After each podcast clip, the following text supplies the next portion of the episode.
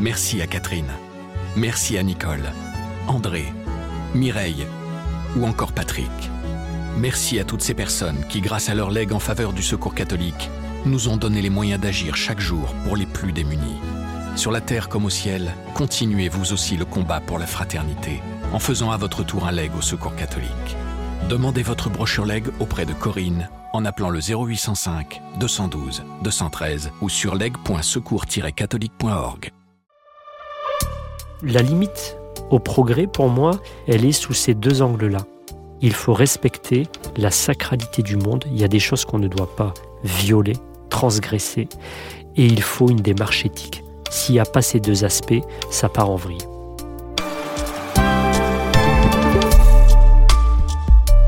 En France, le déploiement de la 5G à l'automne 2020 a suscité de nombreuses controverses.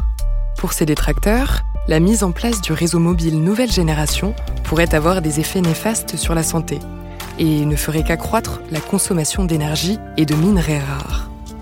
Ses défenseurs voient, eux, dans cette technologie l'opportunité de réaliser des économies, avec par exemple le développement des villes intelligentes, dont les réseaux d'énergie et de transport seraient optimisés. Dans le contexte actuel de la crise écologique, ces débats autour de la 5G soulèvent plus largement la question du progrès et de ses limites. Mais qu'entendons-nous par progrès? Est-il uniquement de nature technologique? Et comment les imaginaires des différentes religions peuvent-ils nous aider à repenser ce concept? Dans son encyclique Laudato Si, publiée en 2015 et consacrée à la sauvegarde de la planète, le pape François invitait chaque religion à relire ses ressources spirituelles pour enrichir la réflexion commune sur l'écologie.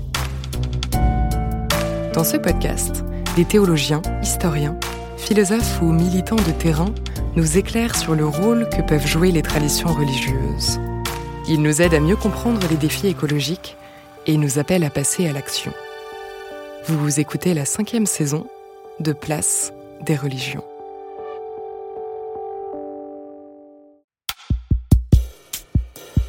D'après le dictionnaire Larousse, le progrès correspond à l'évolution régulière de l'humanité vers un idéal.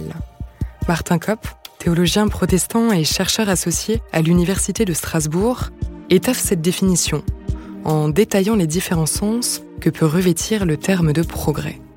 On pourrait distinguer trois exceptions. La première, c'est tout simplement, euh, d'un point de vue presque étymologique, le progrès, c'est la marche en avant et cette marche en avant peut aller dans une mauvaise direction. On parle du progrès d'une épidémie. Deuxièmement, il y a l'idée de progrès comme un regard et un jugement sur l'histoire récente, en particulier l'histoire moderne, les derniers siècles, la Renaissance, la Révolution industrielle, euh, le développement, euh, jusqu'à la modernité et au mode de vie que nous connaissons aujourd'hui, avec cette idée que globalement les sociétés humaines et peut-être même l'humanité, euh, avec un grand H, ont avancé depuis un certain état majoritairement insatisfaisant vers du mieux, et vers un mieux continuel, cumulatif, et a priori illimité. Comme le dit l'expression, on n'arrête pas le progrès. Et puis il y a une troisième conception qui va carrément voir dans ce mouvement de l'histoire des derniers siècles, en le prolongeant jusque dans le passé, une certaine philosophie de l'histoire, c'est-à-dire que l'histoire a une orientation, elle a un sens. Donc ça relève pas simplement les derniers siècles et le progrès que nous aurions vu de la manière dont nous avons construit nos sociétés, mais d'un processus inscrit très profondément. Et là, dans la philosophie de l'histoire, on est dans un registre ou dans une profondeur qui va même au-delà de cela. Aujourd'hui, le terme progrès désigne principalement l'innovation technique et scientifique. Dans l'imaginaire collectif, il est associé aux révolutions industrielles des 18e et 19e siècles. La première, qui a débuté aux alentours de 1760, s'est entre autres appuyée sur le développement du charbon et du chemin de fer. La seconde, commencée vers 1880, était liée à l'essor du pétrole, de l'électricité et de l'automobile. Quel regard posent les religions sur les progrès techniques et scientifiques? Les ont-elles freinées ou au contraire encouragées Le théologien Homero Marangiu Peria nous éclaire sur la conception du progrès dans la tradition musulmane et le théologien protestant Martin Kopp sur celle dominante au sein du christianisme. L'idée de progrès est, est, présente dans le Coran à travers un élément fondamental. C'est celui de l'observation du monde. Le terme de science dans toutes ses déclinaisons. Observer, analyser, euh, cogiter, euh, revient des centaines de fois dans le Coran. Pour une raison très simple, c'est que le texte coranique considère que on ne peut pas accéder à Dieu si on n'observe pas le monde. Donc les musulmans, très tôt, se sont donné les moyens d'observer ce monde. Et euh, tout un ensemble de disciplines vont avoir leurs heures de gloire dans les sociétés euh, musulmanes du Moyen Âge. Je pense aux mathématiques, à l'astronomie, à la botanique, mais également à la philosophie. Tout cela va se développer avec un arrière-fond, c'est explorer le monde pour trouver le fil conducteur avec Dieu quelque part. Martin Kopp.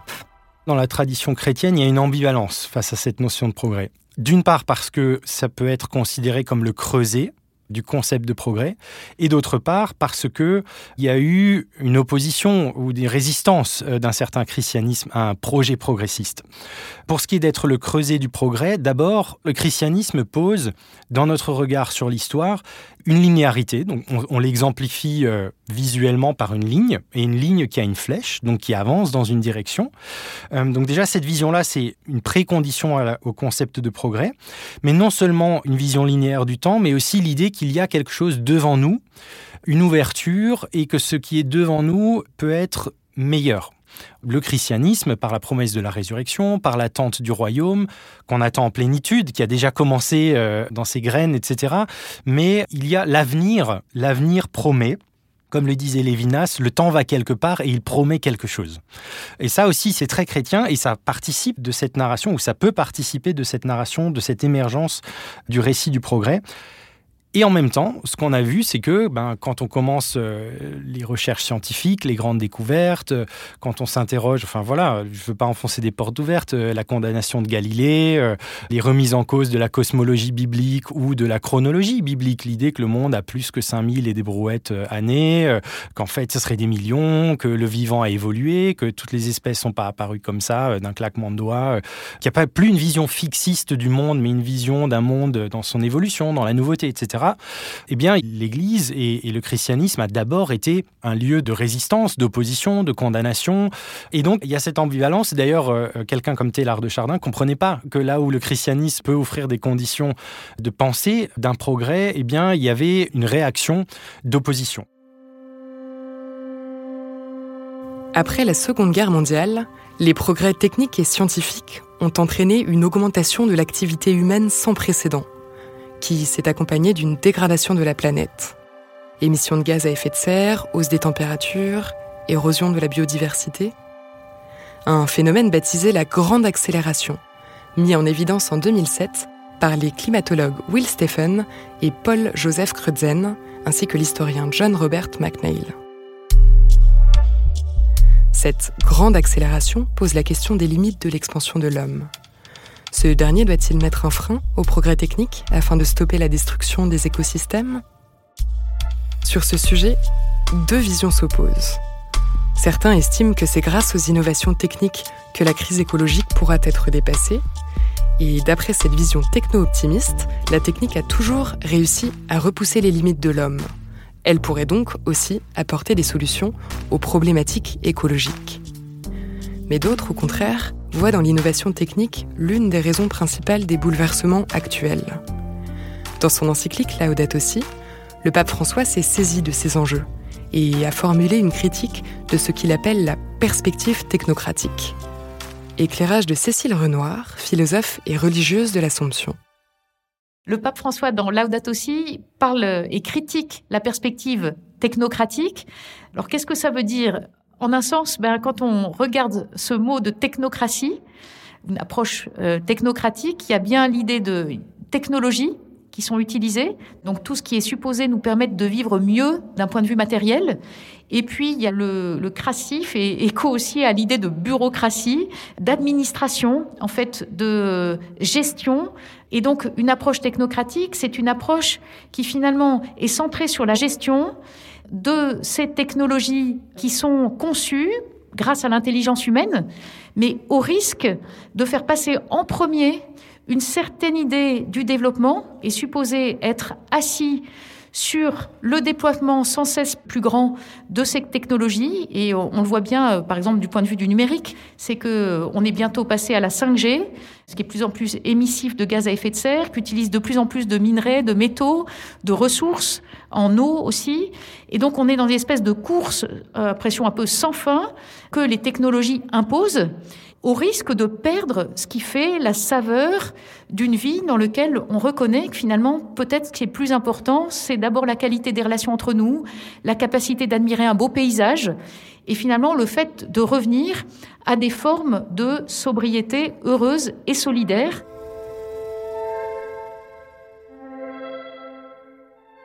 Pour penser les limites du progrès, le théologien Homero Maranju Perilla propose, lui, de s'appuyer sur les enseignements du Coran. La première limite, c'est la sacralité. Ce qui est muqaddas en arabe, donc ce qui est sacré, mais le terme qui serait le plus approprié et qui n'est pas du tout choquant à la base, c'est celui de haram. Alors aujourd'hui, on traduit le terme de, haram en français euh, comme étant l'interdit. Donc il y a le halal et il y a le haram, pour le dire euh, en accent français. Donc il y a le licite, ce qui est autorisé, et ce qui est interdit. Alors, halal ne signifie pas licite au sens juridique du terme, et haram ne signifie pas interdit au sens juridique du terme. Haram en arabe signifie ce qui est sacré en fait, ce qui ne doit pas être violé, transgressé. Mais du point de vue spirituel, du point de vue euh, moral, et ça m'amène à un deuxième aspect, la deuxième limite du progrès, c'est l'éthique. C'est le domaine en arabe de al-akhlaq.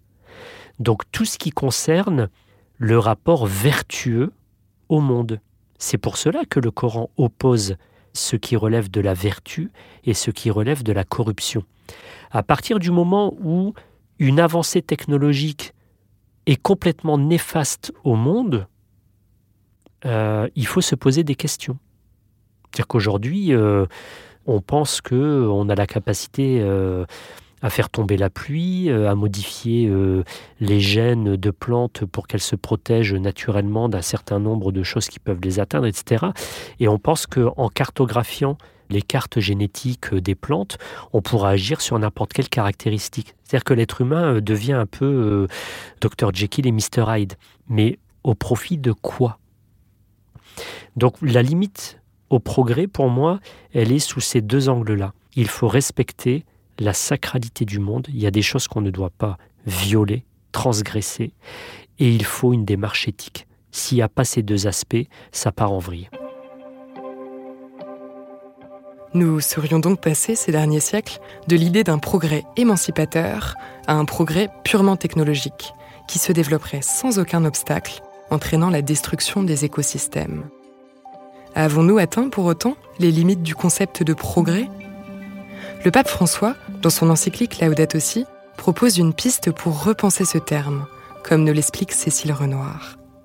Il nous dit finalement arrêtons euh, de nous laisser croire les uns les autres que cette compréhension de la responsabilité des entreprises, de modèles économiques basés sur la croissance infinie, va nous permettre de vivre mieux ensemble. Ce n'est pas vrai. Nous risquons d'aller donc vers, il parle bien d'effondrement, mais il ne dit pas que tout est fichu, il nous dit mais il s'agit en fait de se demander ce que représente une véritable qualité de vie. Donc un véritable progrès qui soit articulé à la, donc justement à cette notion de qualité plutôt que de quantité et ce qui nous invite à réfléchir finalement en quoi consiste la qualité du vivre ensemble. Et ça, je pense que ça, ça, nous permet de renouveler les choses par rapport à une approche très quantitative et adossée sur l'idée d'une croissance indéfinie de consommation de ressources qui sont en quantité limitée. Pour Isabelle Priolet, docteur en philosophie, diplômée de l'Institut de sciences et de théologie des religions, les traditions animistes, notamment africaines et amérindiennes, peuvent bien aider à revisiter la notion de progrès notre vision du progrès, elle est clairement, euh, dans le monde occidental, orientée vers le futur, hein, à cause euh, bah, du christianisme, à cause euh, de la modernité. Hein. Alors que dans ces sociétés, qu'on appelle aussi des sociétés mythiques, disons l'étalon de référence, ce n'est pas ce qui pourrait exister dans le futur, c'est ce qui était au tout début Hein, donc l'idéal, il n'est pas à la fin, hein, comme en mode euh, Hegel, euh, le, progrès de la raison dans l'histoire, mais il se situe au tout début. Alors, ça ne veut pas dire pour autant que ce sont des sociétés passéistes et conservatrices, mais c'est des sociétés qui vont de l'avant, qui sont d'ailleurs très largement en contact avec la modernité, mais en restant fidèles à une mémoire. Et le progrès consiste justement à aller de l'avant en restant fidèle aux enseignements euh, mythiques notamment qui ont été transmis de génération en, génération pour que cette allée de l'avant reste aussi harmonieux, équilibré et maintienne ce qui pour eux constitue l'ordre du monde. Alors, on pourrait se dire que, bah, du coup, c'est par définition pas applicable à nos sociétés, cette, euh, cette vision du monde. Mais je pense que si, et ça fait partie des sujets euh, qui sont euh, en pointe dans l'actualité et en lien avec la, transition écologique. Quelque part, dans la notion de permaculture, il y a à la fois l'idée d'améliorer nos connaissances, par exemple en biologie des sols. Hein, donc là, on est vraiment dans l'idée que la permaculture, c'est aussi de l'ordre d'un progrès scientifique. Mais en même temps, on redécouvre des façons de faire qui étaient celles de nos grands-parents, de nos arrière-grands-parents, voire euh, plus loin. En quelque sorte, il s'agit de s'inscrire dans le progrès en dialoguant avec la tradition. Donc on voit bien comme on n'est pas dans, dans, le cadre d'une pensée mythique, mais il y a quelque chose de cet ordre-là qui est en train de poindre aujourd'hui.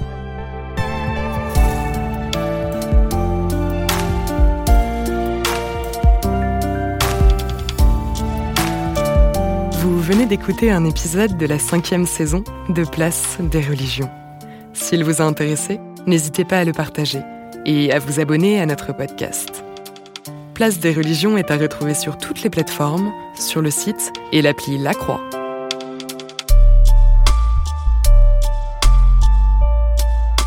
Malo Tresca et Clémence Marais ont écrit cet épisode avec Fabienne Lemayeux et Dominique Griner à la rédaction en chef, Flavien Eden au montage, Célestine Albert à la production, Laurence Chabasson au marketing Théo Boulanger au mixage et à la musique, et Yasmine Gâteau à l'illustration.